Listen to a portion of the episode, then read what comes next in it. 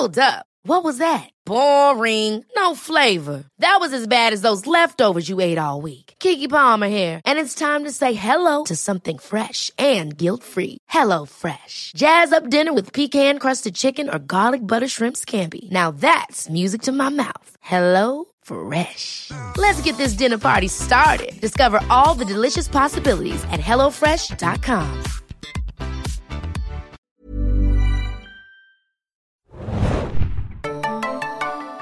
Hallo und herzlich willkommen, liebe Leute, zu einem weiteren Podcast der Serienjunkies. Etwas überraschend vielleicht für einige da draußen, aber wir, das bin ich, mein Moderator Felix und mein werter Kollege Tim, Hallo. haben uns hier heute im Studio der Serienjunkies versammelt, um über ein ganz besonderes Thema zu sprechen, und zwar Riverdale. Ganz besonders, ja, das kann man sagen. Also, äh, wir beide gehören zu den wenigen bei unserer Redaktion, die diese Serie gucken. Mhm. Ich glaube, einige haben es mal probiert, sind aber nicht immer so mitgegangen oder haben nicht immer, äh, auf, sind nicht immer auf dem aktuellen Stand gewesen. Wir haben es bis zum bitteren Ende der zweiten Staffel durchgezogen. Die hat am äh, Mittwoch in den USA ihr Ende gefunden. Am Donnerstag war dann Brave New World äh, auch bei Netflix in Deutschland zu sehen.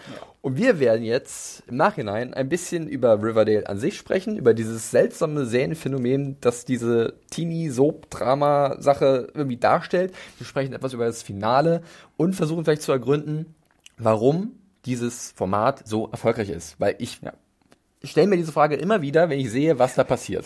Ich gehe oft durch die Folgen und sag ein, zwei Mal laut vor mich hin, ach, Riverdale. Also, Es ist ein absurdes Ding, was ähm, der gute Roberto Aguirre Sacasa da geschaffen hat. Ähm, wir wollen darüber sprechen, auch ein bisschen spoilern, das werden wir aber zum richtigen Zeitpunkt dann natürlich nochmal ansagen, damit wir euch nichts vorwegnehmen. Aber ansonsten würde ich sagen, Tim, legen wir erstmal so ein bisschen allgemein los zu Riverdale. Äh, Ist jetzt ja schon die zweite Staffel gewesen. Letztes Jahr lief die erste, die hatte nur 13 Folgen. Die zweite hat jetzt 22 gehabt. Äh, basiert auf den Archie Comics. Die gibt's schon seit, lass mich lügen, ich glaube 1939 war mal so eine Zeit, die ich im Kopf hatte, so ein Jahr. Äh, und ist wirklich so ein soapiges, hochgestyltes Kleinstadt-Teenie-Drama, das Ja, genau. äh, für die CW unfassbar erfolgreiche Quoten einholt, aber nicht nur halt im normalen klassischen Fernsehen, sondern vor allem auf digitalen Plattformen. Kannst du dir einen Reim daraus machen, warum das überhaupt so ist? das, das, ist, das ist eine der großen Fragen und Mysterien, die, die Riverdale umschwirrt. Ähm, für mich ist es so, weil Riverdale Drama, Soap und eigentlich alles sowas von auf die Spitze treibt, dass man es äh, einerseits nicht ernst nehmen kann, aber andererseits immer mit dem Kopf schüttelt und, und, und wissen will, was sie sich noch Beklopptes ausdenken, um das, was sie da machen, zu steigern oder aufrechtzuerhalten. Wie weit können sie es übertreiben? Ne? Wann, Ja. wann ist der, wann platzt der Bogen oder, oder spricht der Bogen, den man extrem überspannt? Und wie auch immer sie es geschafft haben, es ist noch nicht so weit. Also man ist ganz oft da dran, nah Ja. dran, Ja. aber irgendwie denkt man, nee, es gibt immer noch eine weitere Eskalationsstufe. Manchmal wünscht man sich, man wartet im Grunde schon darauf, dass es, dass es noch irgendwie noch, noch ein Stück mehr, noch ein Stück äh, abgefahrener wird, dass sie noch irgendwo ein bisschen weitergehen und dass sich das Drama noch steigert, obwohl man an manchen Stellen denkt, kann es noch dramatischer werden. Ja, also ich glaube, das ist bei mir auch so der Grund, warum ich das äh, mir anschaue. Also ich bin ja kein Fan des Begriffs Guilty Pleasure. Ähm, das habe ich auch schon mal an anderer Stelle, glaube ich, so kundgetan. Äh, und für mich ist Riverdale tatsächlich kein Guilty Pleasure, was für viele wahrscheinlich genau das ist. Also irgendwie, man kommt jede Woche zurück zu dieser verrückten, absurden Welt mit sehr überzeichneten Charakteren, fast schon so sehr klassische Archetypen oder Archie-Typen. Den habe ich mir bereitgelegt, sorry. Der, der konnte ich Ja. mir nicht nehmen lassen. Ähm, und lässt sich aber trotzdem darauf ein, weil es halt irgendwie unterhaltsam ist, aber auch so cringeworthy, mal dieses englisches Wort in, den, in den Mund zu nehmen. definitiv, Aber für mich Momenten. ist es trotzdem eher faszinierend, diese, wie so eine Art Langzeitstudie zu beobachten, wohin dieses Ding geht, was man sich ausdenkt, wie man sich riesige Löcher buddelt, darin versinkt und versucht wieder rauszukommen, so wie bei den Simpsons und sich wieder von unten rauszugraben versucht. In Richtung unten. Und, und meistens, wie, wie stumpf und egal es denn ist, wenn, der, wenn ein Charakter dazu mal eine 180-Grad-Wende drehen muss. Das, das wird so. Wir das brauchen es für den gemacht. Moment, deswegen macht der Charakter das. Ja. Was vorher passiert ist, ist jetzt so ein bisschen egal. Wir brauchen jetzt, dass Charakter A sagt, okay, ich muss jetzt diese Motivation auf einmal haben, damit der Plot in der Richtung weitergehen kann. Wir machen das einfach. Ist Ja. das eigentlich gut, Tim? Oder also, also wenn man so ganz generell rangehst, ist es eigentlich nicht gut, weil natürlich willst du konsistente Charaktere haben, die sich sinnvoll weiterentwickeln. Normalerweise Riverdale macht du das das. aber natürlich anders, oder? Also in einem, aus dramaturgischer Sicht, wenn, wenn du dir ein gutes Drehbuch angucken musst, einer, einer wirklich gut durchdachten Drehbuch, äh, ähm, Dramaserie, dann, dann guckst du dir das an und denkst, so, du willst Charakterentwicklung haben. Du, du guckst, wo deine Charaktere sind, wo sie hinwollen und du willst, dass sie, dass das, was sie tun, für ihrem Charakter stets entspricht. Riverdale macht das bedingt. Wirft das, wirft das für, für Überraschungen und, und Wendungen und für dramatische Plotprogramme, für, für dramatisches Pro- Plotprogramm einfach gerne mal über Bord. Und eigentlich sollte man das nicht machen, weil die Zuschauer sich einerseits verarscht vorkommen, für, äh, zumindest können, Ja, definitiv. aber andererseits ähm, zieht Riverdale das so extrem durch, dass man es auch erwartet und gewohnt ist, dass man denkt, hey, ist fast schon wie so ein eigenes Stilmittel, was man Ja. da gefunden hat. Ne? Ja, das- also mal ganz abgesehen von diesem extremen Style, der aufgefahren wird. Es ist ja so eine Mischung aus bisschen im Sinne wirklich der, der Archie Comics aus den 40er und 50er Jahren, ähm, trifft halt auch wirklich auf so diese grellen, krassen Neontöne und auf so ein modernes Setting, ähm, das halt irgendwie so eine interessante Kombination ergibt und dadurch vielleicht schon mal allein nur rein äußerlich und optisch, audiovisuell Ja. einen gewissen Reizpunkt setzt. Du hast so viele absolut äh, melodramatische Kameraeinstellungen, Kamerafahrten und Slow Motions. Bilder, Slow Motions. Das ist der absolute Wahnsinn. Was die gute Madeline Patch, die Cherry Blossom spielt, an Slow Motions bekommt, diese Serie, das passt auf keine Ich Kuhhaut. glaube mittlerweile, die bewegt sich nur noch in Slow Motion. In- im wahren Leben. Ja, irgend, irgendwann ist das einfach. Ich weiß nicht, ob sie sich anders bewegen muss für, für diese Szenen. Aber ähm, Oder ob sie ihr sagen müssen bei anderen Szenen, du darfst dich jetzt normal bewegen. Ja. Weil sie Ja. Ausnahmsweise mal nicht in Slow Motion. eben, es, es ist gerade mal keine Slow Motion. Äh, Ja, und ich glaube, diese, diese gezielte Übertreibung und sich darauf einzulassen, ganz bewusst soapig zu sein und Ja. halt den Bogen zu überspannen, das ist vielleicht auch was Erfrischendes für den Serienmarkt, weil äh, diese klassischen gritty Dramen oder äh, sagen wir mal Serien, die, die eher geläufig sind und, und sehr geradlinig, Davon haben wir ja einige. Und deswegen ist es, Ja. glaube ich, gar nicht so schlecht, dass Riverdale da einen anderen Weg geht, der natürlich auch ein bisschen grenzwertig ist einfach. Es ist halt immer so eine schwierige Balance. Konventionen sind mal sind sind dazu da, weil sie schon einen gewissen Zweck erfüllen, was was dann auch sich in der Qualität normalerweise eines Werkes niederschlägt.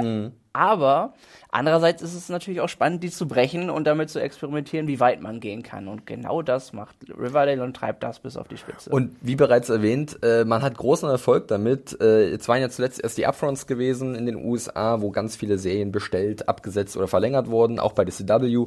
Und da ist ja Riverdale auch schon vor einer ganzen Weile verlängert worden um eine dritte Staffel. Äh, und Mark Pedowitz, der Präsident von der CW, hat auch nochmal jetzt gesagt, dass Riverdale tatsächlich die erfolgreichste oder meistgesehenste Serie ist, die man im Portfolio hat, allein wegen den ganzen digitalen Zugriffen. Also das liegt nicht mal so sehr an der klassischen Ausstrahlung, mal wöchentlich mit was auf dem Sender, sondern einfach zum Beispiel auch einem Deal, den man mit Netflix hat, internationaler Ebene, wo wir halt jetzt zum Beispiel auch in Deutschland Riverdale zeitnah sehen können. Ähm, dann gibt's auch in den USA einen Deal mit Netflix, dass halt äh, die Serien von CW sehr schnell auch da verfügbar sind für die Leute.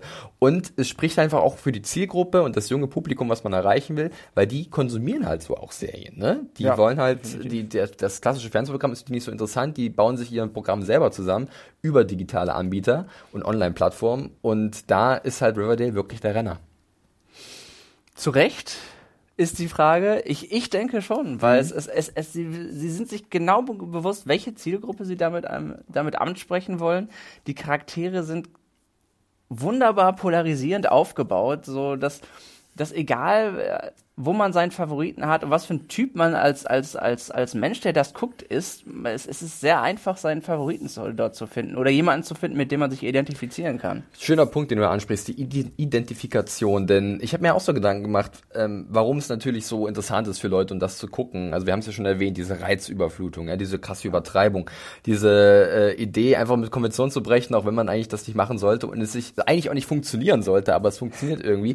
Aber was auch ein Punkt ist, glaube ich, ist, Riverdale an sich ist ja auch eine Highschool-Serie in gewisser Art und Weise oder so, eine- so, eine- so eine Schuldrama, Schul, Schuldrama. Coming of Age ja Coming dann of auch. Age.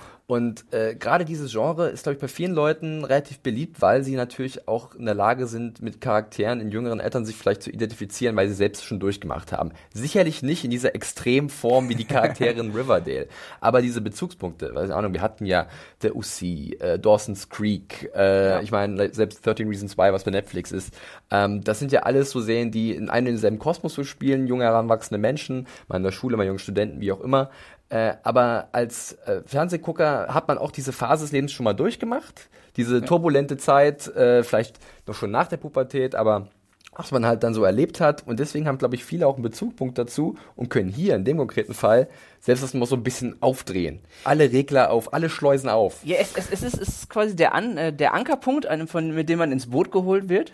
Und das, aber das Alleinstellungsmerkmal, weswegen man letzten Endes drin bleibt, ist ja, dieses, dieses extreme, ähm, äh, den, den, äh, auf elf drehen im Grunde.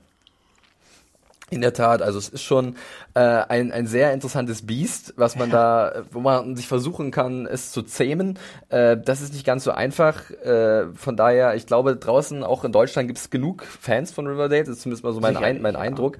Äh, und wir haben, glaube ich, keine universelle Antwort, warum es so gut funktioniert, aber es ist spannend, das so ein bisschen einzuordnen, halt in die verschiedenen Genres, in die es reinpasst, denn Riverdale probiert sich ja auch an verschiedenen Genres aus. Wir haben zum einen diese äh, Schuldrama-Komponente, wir haben mhm. diese Coming-of-Age-Komponente, wir haben jetzt gerade in der zweiten Staffel äh, ganz neue Ideen, die mehr in Richtung Psych Psychothriller gehen zum Beispiel mhm. oder eine klassische Serienkiller-Geschichte.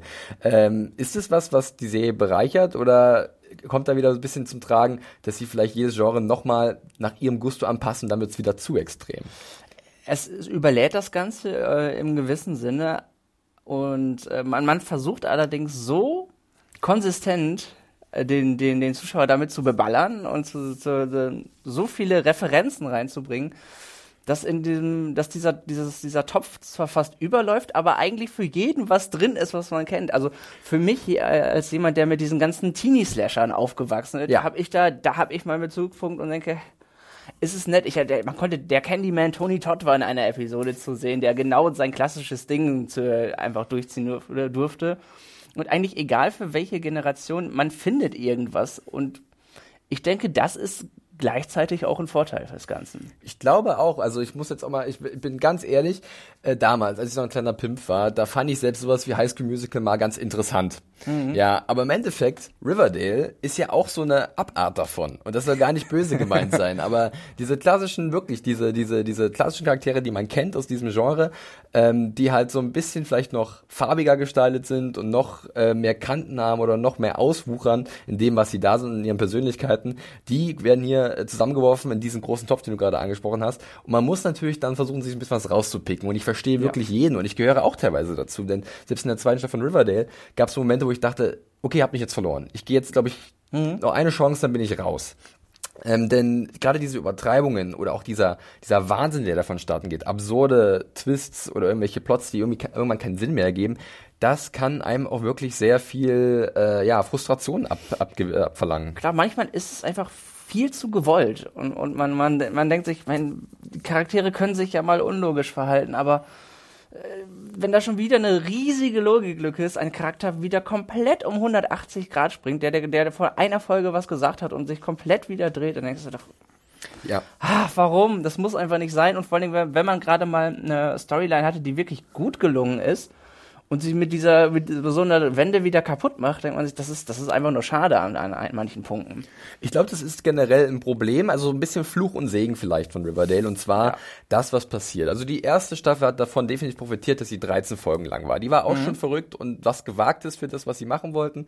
Ähm, aber da hatte man halt äh, eigentlich eine schöne kompakte Staffel. Jetzt hatte man in der zweiten Staffel 22 Folgen. Und ja. ich habe, wir beide haben uns im Vorfeld von diesem Podcast durch mal Gedanken gemacht, was ist so passiert. Und mein erstmal meine Schlussfolgerung, beziehungsweise mein, mein Fazit, nachdem ich mir ein bisschen Gedanken gemacht habe, war, mein Gott, es ist verdammt viel passiert. Ja, sind 22 Folgen. Es ging im Oktober letzten Jahres los. Es gab eine kleine Winterpause im Dezember bis, bis äh, Januar und jetzt war halt das Finale. Aber es ist in dieser Zeit so viel passiert, so viel, ich würde fast behaupten, dass man in anderen Serien vielleicht damit zwei oder drei Staffeln füllen könnte.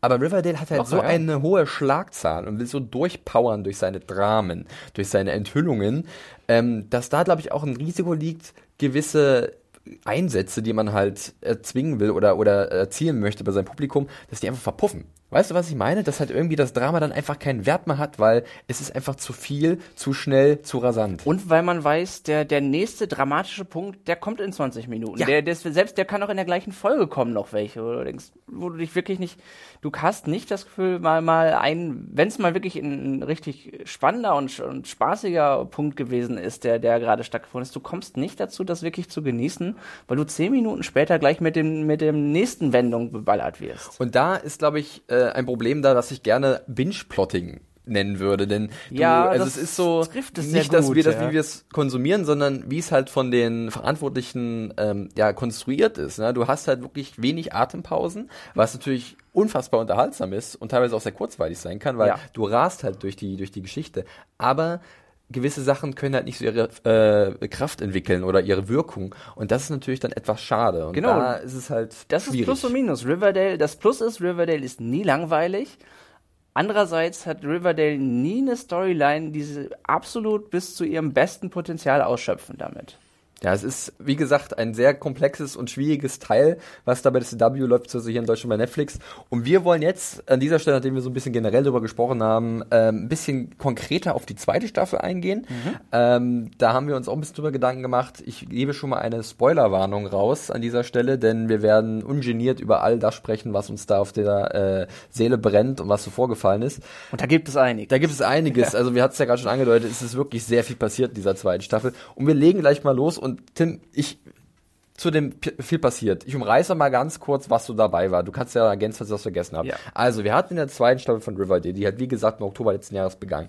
Wir hatten diverse Bandenkriege mit den Serpents, mit Prince Jacket an der Spitze. Wir hatten, wir haben jetzt auf einmal auch mafiöse Umstände gehabt mit Capo Archie mittendrin. äh, wir haben politische Machtkämpfe in der Stadt Riverdale, einen Serienkiller oder vielleicht sogar mehrere, verzwickte Teenie-Beziehungsdramen, einen creepy Bruder von äh, Betty, die selber zu Dark Betty wird, eine Musical-Folge, eine ganz furchtbare Date-Rape-Scene, falls du dich daran noch erinnern kannst. Ähm, Oh ja. Und dann noch Donna Veronica, die schon bald wahrscheinlich die ganze Stadt äh, unter Kontrolle hat. Also es ist wirklich ein Riesenhaufen. Was davon ist jetzt bei dir extrem gut hängen geblieben? Was waren so ein paar Flops, Timmy? hängen geblieben ist in erster Linie aber eben, weil man so überfragt wird, alles, was kein Ende passiert ist. Weil, weil manchmal habe ich mich gefragt, ich konnte mich kaum noch durch die Sachen, die passiert sind, habe ich mich kaum noch an den Anfang erinnert. Wenn wir überlegen, es Ja. fing mit dem Blackhood an. Und ich denke mal, der ist hängen geblieben, weil, er, weil damit die Staffel, der Cliffhanger zur neuen Staffel anfing wieder und die Staffel damit auch im Grunde auch endete. Dementsprechend ähm, ist, ist die ganze Blackhood-Geschichte eine, die wirklich sehr prominent war und auch immer wieder erwähnt wurde. Genau, es ist auch Endes. die, diese Geschichte über diesen äh, ja, maskierten Serienkiller, der im Riverdale umgeht, die äh, zieht sich tatsächlich wie von allen noch wie ein roter Faden durch die Staffel. Irgendwann setzt das mal aus Ja. und ist dann auf einmal ganz vollkommen egal. Dann, Kurze äh, Zeit, ja. dann, dann ist er wieder komplett prominent da und äh, versetzt die Stadt in Angst und Schrecken. Aber an und für sich ist das so ein bisschen das größte Ding, was sich durch die ganze Staffel halt zieht. Würde ich sagen, ja. Denke ich, ja. Jetzt muss ich aber auch echt zugeben, bei dieser ganzen Blackhood-Geschichte ähm, zwei Probleme. Ähm, Das erste war, glaube ich, dass äh, es gab zum Mid-Season-Finale, zur Winterpause sozusagen im Dezember äh, 2017, äh, gab es so die erste kleine Auflösung in diesem Blackhood-Fall. Und bis dahin war ich aber so ein bisschen fast schon raus, weil ich hatte das Gefühl, dass Blackhood, also diese ganze Blackhood-Storyline so ein bisschen dolle breit getreten war. Und das war bis zum Ende, das ist das zweite Problem. Da wollten sie halt noch mal ein bisschen da Farb mit aufnehmen, aber es war halt teilweise schon so verbraucht und so twisty an und für sich, dass da auch nicht so ganz bei mir der große Bezug da war. Auch wenn ich natürlich dann interessiert war, okay, wo geht's hin? Man konnte sich natürlich auch irgendwann denken, wer es ist. Aber irgendwie hatte ich das Gefühl, für eine ganze Staffel, das über mehrere Episoden, lass es von den 22, vielleicht 15 gewesen sein, die, in die das immer ein Thema war, Ja. oder vielleicht sogar ein bisschen mehr, ähm, war vielleicht zu breit getreten. Möglich ist, also manchmal konnte ich es auch, ähm, sie hätten es zumindest in einer Richtung belassen können. Dass sie, sie, sie konnten es ja nicht lassen, dass sie das am Ende jetzt sagen können, damit, nicht nur, dass sie das beim ersten Mal, haha, äh, es war jemand anderes. Klar, dass, es, dass da eine Wendung drin, drin sein muss, das kann ich verstehen. Ja. Und das ist ja auch, das ist ja auch spannend. Aber dass wir dann die, nach der zweiten Wendung, beziehungsweise nachdem wir den, nach dem zweiten Reveal nochmal sagen müssen, es ist ein Haha, es ist immer noch nicht vorbei. Da dachte ich spätestens, ah, muss Punkt, das oder? wirklich Ja. sein? Lasst es doch lieber einmal, dafür, gebt doch lieber dafür euren Black Hood, auf den wir, ihr euch dann wirklich geeinigt habt, gebt dem doch lieber ein bisschen mehr Zeit, lass dem doch noch vielleicht noch ein bisschen glänzen, lass das doch ein bisschen spannender und dramatischer werden, statt in der gleichen Folge zu sagen müssen, Hallo, ich war schon immer, ich war schon immer als kleines Kind äh, kaputt äh, E-Beams und Genau. äh, können es ja kurz äh, den Teufel beim Namen nennen. Tatsächlich handelt es sich dann beim Blackwood um den Vater von äh, Betty, Hal, äh, ja. Hal. Und äh, da wird es sich dann in einer Episode, das war die äh, vorletzte dieser Staffel, die 21. wird dann ratzfatz in einer kleinen Montage und mit einem wunderbaren Dia-Vortrag gezeigt, was seine Motivation war und warum er so ist, wie er ist. Ah. Ja. Und natürlich andere Dramen würden es, glaube ich, so ein bisschen mehr auskosten, in dem Sinne, dass wir mehr reingehen in den Charakter und vielleicht noch mal ein bisschen erklärt wird genau, also wie ist er da hingekommen. Es gab immer zwischendurch so Hinweise, äh, aber an und für sich der Charakter an sich, das wurde dann relativ schnell abgehandelt. Ja, ist, äh, will alle Sünder dieser Stadt äh, wegtilgen und äh, ist nur für das Gute da und ist in, im Auftrag Gottes unterwegs, so ein bisschen komplett verklärt. Aber da merkt man halt einfach, Riverdale ist mehr interessiert an der Auflösung als an gewissen Konsequenzen oder dem Weg dahin. man, man, hätte, man hätte an dieser Stelle so viel mehr machen können, als Mhm. wirklich nur diesen, diesen Dia-Vortrag und zu sagen, hey, ich war als kleines Kind schon irre, bin ich immer noch. Hier bin ich, so, so sieht's jetzt aus. Man, man, und vor allem auch, es ist absolut unspektakulär, ist er ja dann abgetreten. Also er ist einmal, sie haben ihn ein bisschen gereizt, er ist wütend geworden, Schlag auf Rübe und weg war er. Ja. Das ist ja, das ist absolut Sehr bezeichnend irgendwie. gerade die, sie, sie, sie haben ihre Füße in, in Genres, gerade wie, wie diese, diese alten Teenie-Slasher, da waren die Reveals nämlich besonders spannend. Und das wollte ich dich gerade noch fragen, gerade diese ganze Sache mit diesem Serienkiller Black Hood, inszenatorisch fand ich das gar nicht so verkehrt, weil es hatte Nee, schon immer so einen sehr ähm, spannenden und auch etwas bedrohlichen Flair natürlich immer gehabt, weil die wussten dann gar nicht ganz genau, wie sie das in Szene setzen können. Das war immer übertrieben, Ja. so wie wir es kennen von der Serie. Aber was die verschiedenen Genres angeht, die man hier bespielt, sind die schon ziemlich sattelfest, finde ich. Definitiv. Also äh, was, was mir eben an diesen, an diesem Reveal noch gefehlt hätte, wenn, wenn sie ihn einfach noch einen Tacken verrückter gemacht hätten, zu sagen, wir sind dem Genre treu und wir, wir, wir lassen ihm, wir lassen ihm mal, mal seine, seine 20 Minuten Fame und lassen ihn einfach nochmal richtig abdrehen. Wenn ich damals mich an dem ersten Scream erinnern könnte, die beiden Serienkiller haben sich gegenseitig abgestochen, weil sie so sehr drauf standen. Ich glaub, das Lasst ihn doch mal Punkt. komplett austicken. Ich glaube, jetzt wird man ihn doch relativ vergessen. Er ist jetzt unten in seinem Hannibal Lecter Gefängnis. Äh, ja. wenn sich einige werden wahrscheinlich die Referenz erkannt haben. subtile Super subtil, äh, und wird von seiner Tochter Dark Betty verabschiedet. Ja. Äh, aber wer wird sich im Endeffekt noch an Hal dann richtig erinnern, wenn er halt, weil so als Charakter, er war halt immer der Vater und immer so ein bisschen. Er war vorher dabei, einfach sehr uncharismatisch im Vergleich. Dafür, dass, dass, dass man ihm hätte viel andichten können, war er als, als Figur vorher. Er war der Vater, er hat sich ein bisschen mit, mit, mit der Mutter gezopft Ja. zwischendurch und dann war er auch weg für, den, für die Staffel im Grunde, bis er dann irgendwann mal wieder ein bisschen reingeholt wurde, wurde im Rahmen der Chick-Story. Ja. Chick ist ein anderes Thema. Ähm, würde ich gleich ansprechen, aber ich würde Ja. gerne, weil wir gerade so ein bisschen über Black Hood natürlich auch gesprochen haben, im Sinne von, dass es vielleicht da hätte besser sein können, ähm, über was anderes sprechen, was mir eigentlich an und für sich von der Idee ganz gut gefallen hat. Und zwar war das ähm, die Implementierung von Hiram Lodge, Mark Consuelos in dieser Staffel. Der große Ähm, Strippenzieher. Der große Strippenzieher, der, der große äh, Mafioso, ähm, der natürlich nach außen ähm, Ever catch yourself eating the same flavorless dinner three days in a row? Dreaming of something better? Well, HelloFresh is your guilt-free dream come true, baby. It's me, Kiki Palmer. Let's wake up those taste buds with hot, juicy pecan-crusted chicken or garlic butter shrimp scampi. Mm. Hello Fresh. Stop dreaming of all the delicious possibilities and dig in at HelloFresh.com. Let's get this dinner party started.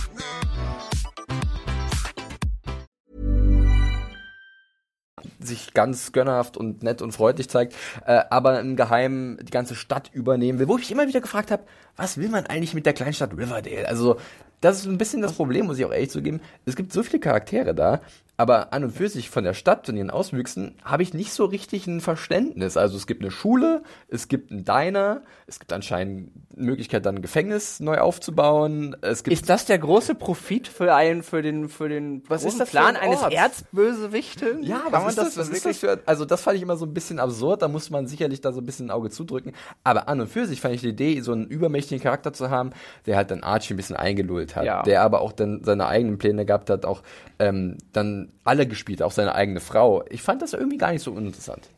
Er ist, er ist eigentlich ein gutes, klassisches Feindbild, Ja. was man immer hat. Man, man weiß immer, dass er im Hintergrund, äh, das, egal wie freundlich und, und wenn er mal gerade zur rechten Zeit am rechten Ort auftaucht, weißt du immer, dass er Hintergedanken hat und das macht, das ist eine Figur, die man gerade in so einer Geschichte einfach braucht. Das stimmt, wobei man auch sagen muss, ähm, irgendwann ist natürlich auch da eine gewisse Abnutzungserscheinung erkennbar, denn Ja. äh, immer wieder gibt's dann nochmal ein weit, eine weitere Enthüllung, ich glaube, das ist ein Wort, was sehr oft im Zusammenhang mit Riverdale fällt, ähm, dass halt dann doch noch irgendwie noch ein Ass im Ärmel steckt oder so und dass er noch weiß, ah, es ist noch nicht alles vorbei und es zeigt sich auch am Ende dieser, dieses, äh, dieses Staffelfinals, so eine zweite Staffel von Riverdale, dazu später mehr, aber dass halt das irgendwann vielleicht auch irgendwie seinen Effekt verliert. Dennoch muss ich sagen, dass Marco Consuelos mag ich sehr gerne, ich kann mich an seine Rolle in Pitch, dieser Baseball-Serie von Fox erinnern, ähm, dass, dass der halt schon sehr stilvoll diesen klassischen Gangstertypen wiedergibt und auch sehr suave, also sehr lässig und äh, sehr selbstbestimmt und sicher. Da ist,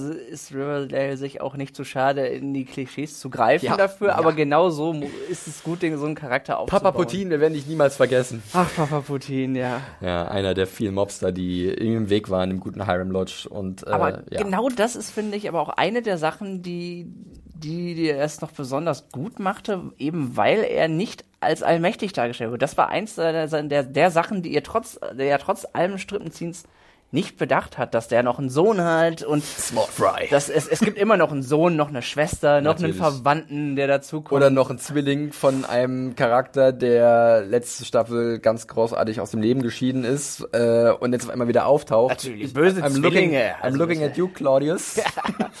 also das ist wirklich, da, da merkt man echt, als hätte man sich in Riverdale an den 70er, 80er Jahre äh, Soaps, ja. äh, bedient und dann gibt es noch den bösen Cousin, der aus dem Nichts kommt. Allein Chick, der Bruder in Anführungszeichen von Betty, ist ja genau so ein Charakter. Ja. Aus dem Nichts gibt es auf einmal so einen Creep, der super unheimlich ist, aber anscheinend der Sohn von der Mutter von Betty und damit ihr vermisster Bruder, den sie schon immer wieder gesucht hat. Aber nein, es gibt da auch noch einen Twist. natürlich. Das ist unglaublich. Also ich hätte mein, mein Prosecco gerne mehrfach an die, an die Wand geschmissen beim Gucken. Der, Der, der, der offensichtlich, wir sind da ja bei ihm noch gar nicht fertig, denn er ist wahrscheinlich auch noch mit dem Blackhood im Bunde, denn wir haben ihn nie sterben sehen. Tick ist jetzt an einem besseren Ort, aka The Bus Stop, wie, wie, wie, wie Betty das immer. Oder er ist auf seinen Heimatplaneten zurückgekehrt. Das kann natürlich auch Ja, sein. er ist, wir haben ihn nicht sterben sehen, er wird hundertprozentig noch wiederkommen und man gibt sich nicht nur Mühe, sondern man, man versucht so extrem ihn creepy darzustellen. Ich meine, ich glaube, das erste, was du ihm an, am Ende der ersten Episode, in der er ins Haus einzieht, machst, ist, er starrt, es ist so ein Klassiker, er starrt Betty im Dunkeln beim Schlafen an. Wow. Jedes Mal, wenn er jemanden umarmt, da, da fehlt eigentlich immer nur noch dieses klassische Dum Dum Dum. Ja, er guckt dann meist, sucht immer ein Gesicht, auf das er reagieren kann, wenn er jemand Genau, umarmt. guckt über die Schulter. Er erst lieb und dann wird so ein richtig diabolisches Grinsen draus. Denkst du, unfassbar. Also, dass sie das sogar durchziehen. Äh, Respekt, aber auch teilweise, es kann doch nicht euer Ernst sein. Das Einzige, was ich denke, so, wow. Wow. Wirklich? Ja. Wirklich? Wirklich. So, so, so. Aber um nochmal ganz kurz auf Hyman Lodge zurückzukommen, Ja. äh, über ihn wird ja wirklich dann auch so, sagen wir mal, ein etwas größerer Plot losgetreten. Es geht da wirklich um die Macht in der Stadt. Die Serpents kommen dadurch in Gefahr um Jughead. Und sie versuchen schon irgendwie eine sehr komplexe Geschichte aufzubauen, wer wen wie aussticht, und um sie die haben ja auch gewinnen, so oder? viele Charaktere drin. Ja. Das, das ist das Ganze, was das ja auch komplex macht. Jeder Charakter kommt zu irgendeinem Zeitpunkt und ist auch in diese Storyline irgendwie involviert.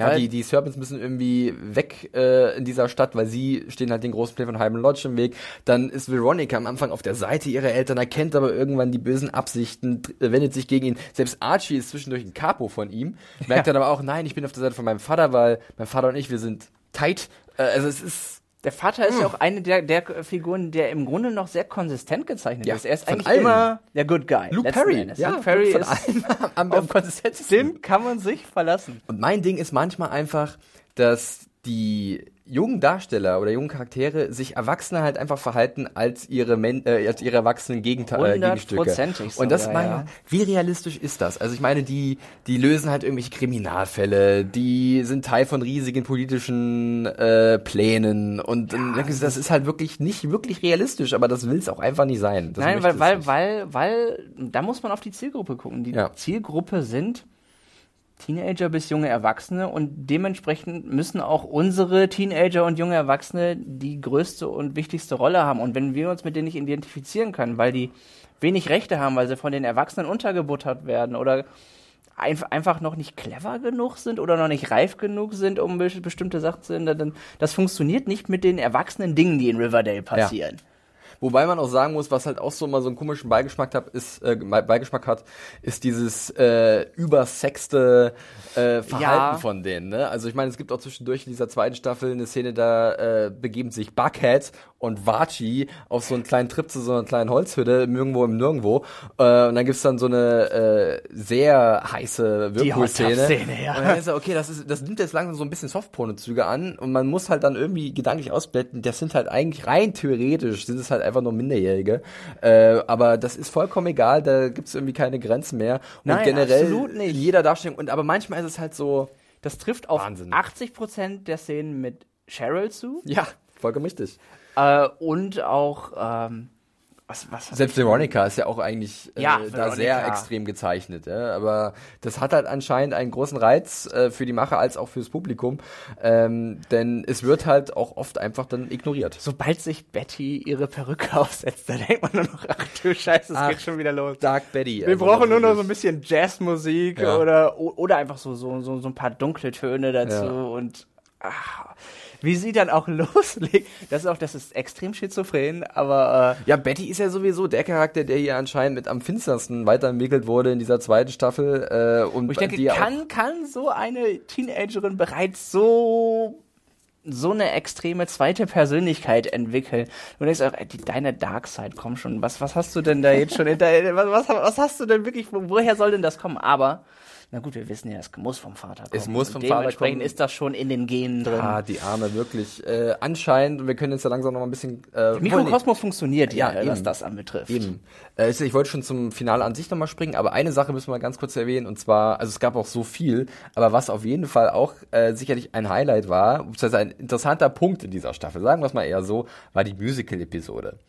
Ja. Ähm, die ist vor wenigen Wochen ausgestrahlt worden und da hat man sich an dem Klassiker von Brian De Palma bedient, Carrie, nach Carrie, dem Buch ja. von Stephen King. Ähm, habe ich mir kürzlich auch sogar mal angeguckt, hast du mir ausgeliehen, mhm. Tim, äh, weil ich habe den sehr lange äh, nicht mehr gesehen gehabt und es war eine sehr spannendes äh, eine sehr spannende Seherfahrung nochmal.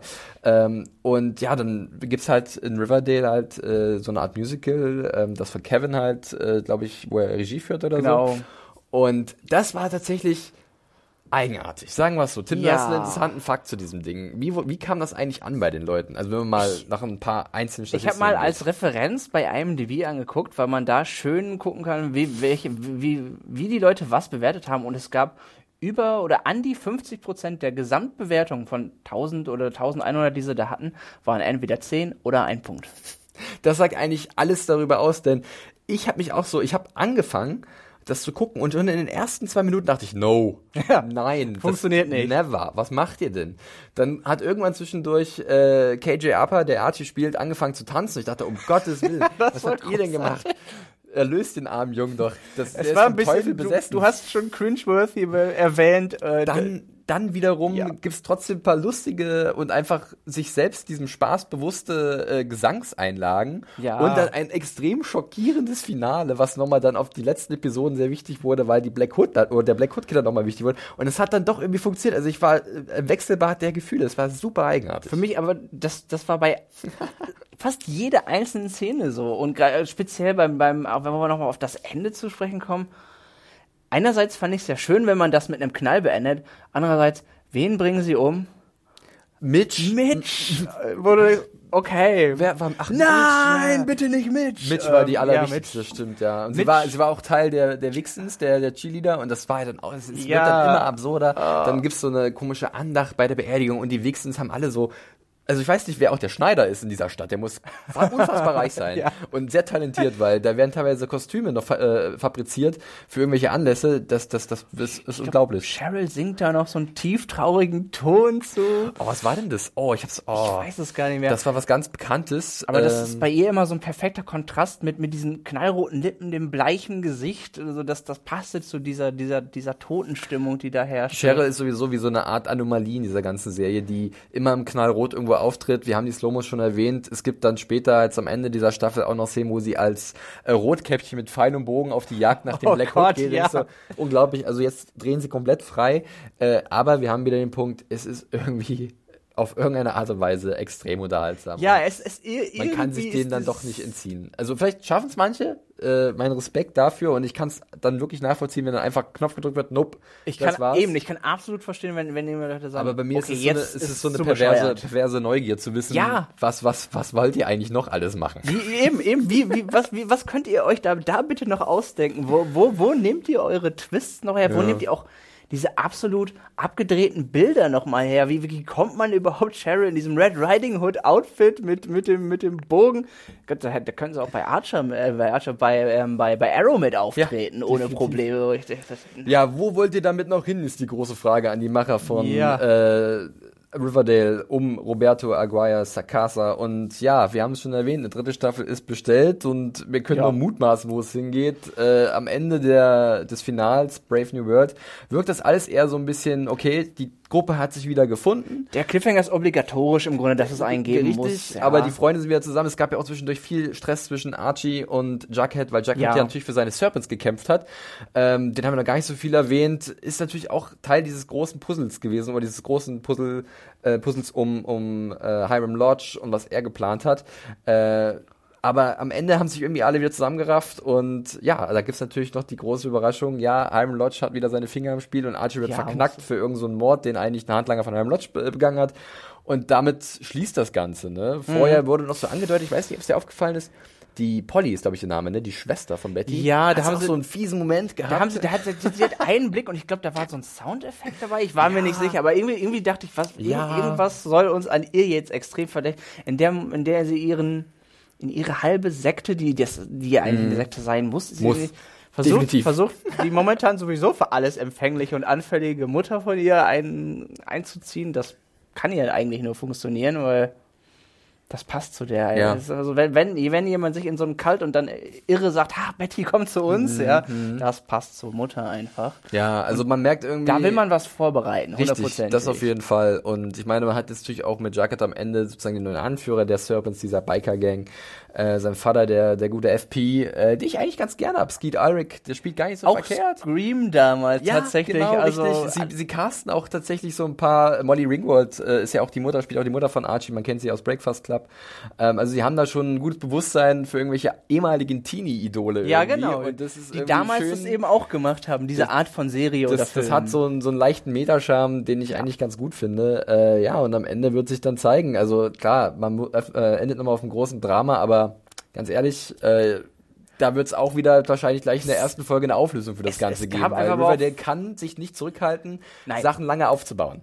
Nein, es ist äh, ganz, ganz ehrlich, ich- es gab wieder auch in dem Finale so viele Dinge, bei denen ich die Augen rollen musste. Ich denke, warum? E- Erst, das, das was, was mich extrem verwirrt hat, war Ver Veronica. Erst ist sie extrem clever und sieht voraus, was, was ihr Vater will und was er vorhat, dass er, dass er da ähm, die, das Lokal der Serpents kaufen will. Und dann wartet sie da, dann, eigentlich hätte sie, entweder kommt sie, muss sie eine Treppe runterkommen oder dreht sich um mit der Katze im Hand und sagt, Huha, ich habe auf dich gewartet. Und sagt ihm dann komplett clever auch so, wenn du jetzt von mir das bekommen willst, was, was du so dringend brauchst, ja, dann musst du schon Eingeständnisse machen. Aber gleichzeitig kriegt er sie, obwohl sie in der, in dieser Position of Power ist, zieht er ihr komplettes, das komplette Erbe aus der Nase. Wieso, Mädel? Du Ja. hast ihn gerade, du, der, er, er, er kann das doch gar nicht durchziehen. Du, du bist in der Position, ihm Er zu und sein sagen, dunkler Zirkel, der, der sich der dann auch Zirkel des Bösen, oder? Das sieht aus wie die, wie die Liga der, der, der Superschurken Ja, am wirklich. Ende. Das ist nur, dass da das irgendwo, Sex. keine Ahnung, äh, Aber das fand ich so großartig, die, die, die Liga der Superschurken, da alle, alle an einem Tisch. Es ist halt Klasse, wirklich. irgendwie. Also wir haben, äh, also für mich war auch das Finale, Finale mal wieder so ein bisschen Riverdale in Reinform, was man so halt kennt von dieser. Weil der ist sich für nichts scham, das hat da keine Scham. Es ist einfach für nichts Auf zu der schade, anderen Seite mag ich aber auch die Serie an und für sich, weil sie natürlich auch in gewisser Art und Weise sehr progressiv ist. Also wenn es zum Beispiel Ja. um gleichgeschlechtliche Beziehungen geht, äh, da hat Cheryl auch einen ziemlich großen Handlungsstrang, also Nebenhandlungsstrang in dieser Staffel bekommen mit äh, dem neuen Charakter Tony, ja. Tony. Ähm, das war eigentlich ganz cool. Kevin sowieso schon prominent von Anfang an mit dabei. Äh, also da ist man sich natürlich auch bewusst, dass das halt einfach Teil einer ganz normalen Lebensrealität Obwohl das ist. Ganze dann schon wieder, wenn wenn's, die hat ja direkt realitätsfern angefangen mit ihrer, mit Cheryls seltsamer My Bloody Valentine Obsession. Und dann wurde sie ja auch noch, Herzen oh, jetzt fällt mir das ein, da wurde sie ja erst noch eingewiesen in so eine komische Psychiatrie, um halt äh, ja äh, behandelt zu werden. Äh, Und ach, das war auch. Ach, ja, ja. Also das war, es war extrem. Vor allem erst äh, Cheryl, sie kommt ins Irrenheim und vorher, vorher hat sie sich ja auch absolut irre verhalten. Diese, diese Obsession mit die diese was, was dann diese klare äh, Referenz an My Bloody Valentine ist, wo ich denke, oh, ist das nicht vielleicht ein bisschen extrem? Also, so, Ja. man ich kann mir nicht vorstellen, wie sie irgendwo wo, wo Schweineherzen kaufen geht und denkt, so, hallo, ist es, ist, ist es vielleicht ein bisschen extrem für sie? Und dann, ähm, was dann aber auch dann wieder, sie, dann kommt sie, dann, dann kommt sie, um noch, noch einen anderen Trope abzuarbeiten, diese Irrenanstalt, wo sie dann auch am Rande ihrer Kraft gebracht wird, um dann wie der Phönix aus der Asche am Ende in ihrem, in ihrem Rotkäppchenkostüm als die stärkste Person des Gan- Ich meine, erst kommt der Red Hood, das denke ich auch, das war auch extremer für die Serie, die eigentlich erst Thriller ist. Der Typ kommt erstmal mit der Axt rein und, und Ja, versucht stimmt. sie Der umzunehmen. Ich klassische denke, Axtmörder, Black Hood, willkommen Ha- in meinem Haus. das ist auch schon, das, das ist so, so, das ist ziemlich schnell eskaliert, muss Ja. ich sagen. So, so von, von Thriller zu Horror, das ging ganz schnell. Und dann, wo du denkst, sie, sie ist erst die, hi- extrem hil hilflos, denken, weil wenn ein Typ bei mir mit der Axt reinkommt und ich mich verstecke, das ist, das ist schon eine Situation von extremem Horror und Angst und zwei Minuten später steht sie da und, und beballert ihn und er muss die Flucht äh, ergreifen. Das ist Also, es. Das ist äh, krasse Eskalation, aber in gewisser Art und Weise auch genau das, was, glaube ich, die Leute sehen wollen, was die Fans Ja. sehen wollen. Also in gewisser ich Art ein und bisschen, Weise auch, dieses, die- ah, diese, diese, diese auch Bilder, ein ich mein, Fanservice einfach, ja. diese kontrastreichen, ich muss sagen, sie wissen, was bei ihrer Optik, bei dem visuellen Stil, was wissen sie genau, was, was einfach Eindruck hinterlässt. Also die, dieses ihr Kostüm, Bisschen Popmusik noch drauf, die Ja. immer so, die hat immer so was Wum Wummriges und dann aber oft auch so, jetzt geht's los, was, was Ja. Schwungvolles. Und ich meine, es ist nicht mein Musikgeschmack, äh, muss ich ganz ehrlich zugeben, aber an und Es für passt sich, und wirkt die Zusammenfa einfach, ja. Zusammenfügen, das Zusammenfügen dieser beiden Elemente, das ist schon sehr sinnvoll und effektiv. Ihr, ihr Kostüm, auch in der, ich glaube, es ist sogar die gleiche Episode noch, das war die vorletzte nämlich, in der auch Jugheads Vater Jughead in Zeitlupe blutend auf den Arm, das war so eine, so eine halbe Szene wie, wie, keine Ahnung, Nicolas Cage in The Rock, wenn er da der, Ja. auf den Felsen kriegt. Mit Du den, mit den grünen Nein. Leuchtstäben da. Man ist, nein, das ist nämlich auch das Signal gewesen, dass die Serpents wieder kämpfen müssen. Und also es ist so extrem, dass man aber auch wieder denkt, es passt zur Serie und von daher. Sie bleibt sich treu. Ich- ja, warum sie was bleibt sich anderes treu will man gar nicht sehen. Das und ist ganz irgendwann, nee, eigenartig. ich, ich, es macht, Riverdale macht so viel, so viel Sch Schwachsinn und Kokolores, wo ich denke, aber ich kann Riverdale einfach nicht lang böse sein. Bei sowas. Ja, das hört sich ja fast schon nach einem sehr guten Fazit an. Äh, wir sind, glaube ich, auch soweit durch. Unsere Zeit ist soweit um zu Riverdale. Ähm, wir haben ja schon ein bisschen gesagt, wie es weitergehen wird. Es wird auf jeden Fall weitergehen. Es wird Mhm. generell mit dem Riverdale-Kosmos weitergehen. Es wurde ja auch schon eine äh, Chilling Adventures of Sabrina-Serie äh, bestellt, die dann bei Netflix zu sehen sein wird, die ja auch aus den Archie-Comics stammt. Und auch Roberto Aguayo Sacasa wird auch da wieder federführend sein. Mal schauen, wie das wird. Soweit ich weiß, ich glaube, der ist ein riesen, er ist wirklich großer Fan von Sabrina und wollte sich, glaube ich, schon im Finale der ersten Staffel von Riverdale zeigen. Weil sie kommt aus Greendale, diese Nachbarstadt, Ja. und äh, hat auch überlegt, vielleicht in der zweiten Staffel, aber irgendwann ist halt dann eine richtige eigene Serie draus geworden. Und von daher, dürfte auch so ein paar Lovecraft-eske Züge annehmen. Ja. Ich weiß nicht, ob, ob wenn man wenn man ganz aufmerksam nämlich geguckt hat, es gab diese eine Szene in dieser einen Horror-Episode, in dem auch der Candyman war, Ja. in dem am Ende sie dieser Frau, ich glaube mit russischem Akzent, auf jeden Fall so osteuropäischen Akzent im Rollstuhl irgendein ominöses ähm, Käst, äh, Kästchen liefern mussten, Ja. eine Kiste liefern mussten und irgendwo standen da so, ich weiß nicht, ob es ein Cthulhu-Symbol oder irgendwo Ah, irgendwo H.P. ja, Lovecraft ja, als als als Stempel irgendwie HP irgendwie drauf stand.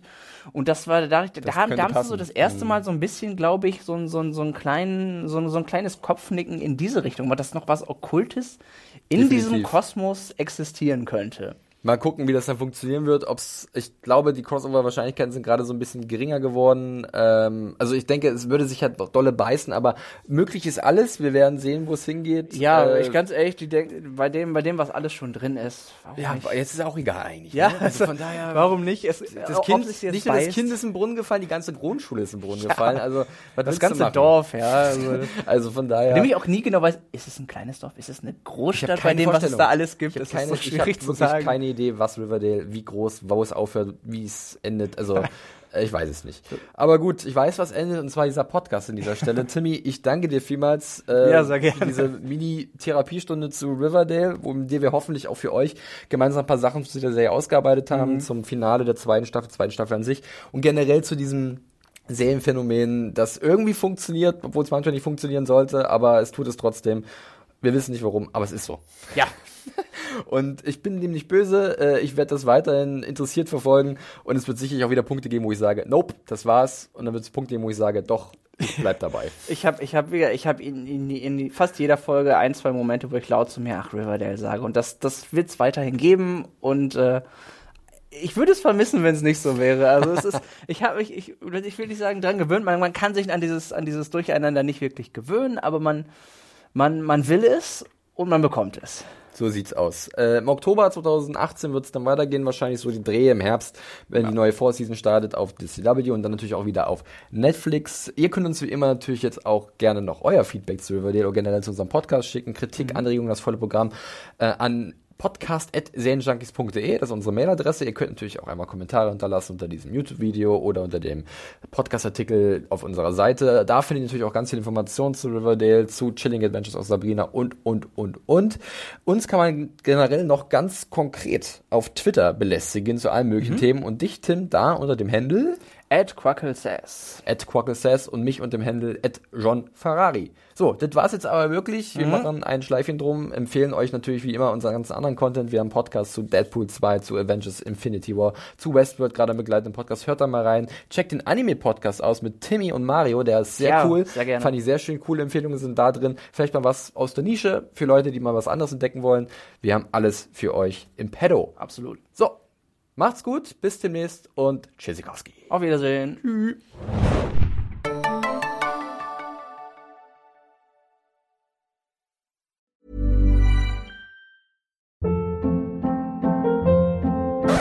Hold up. What was that? Boring. No flavor. That was as bad as those leftovers you ate all week. Kiki Palmer here, and it's time to say hello to something fresh and guilt-free. Hello Fresh. Jazz up dinner with pecan-crusted chicken or garlic butter shrimp scampi. Now that's music to my mouth. Hello Fresh. Let's get this dinner party started. Discover all the delicious possibilities at hellofresh.com.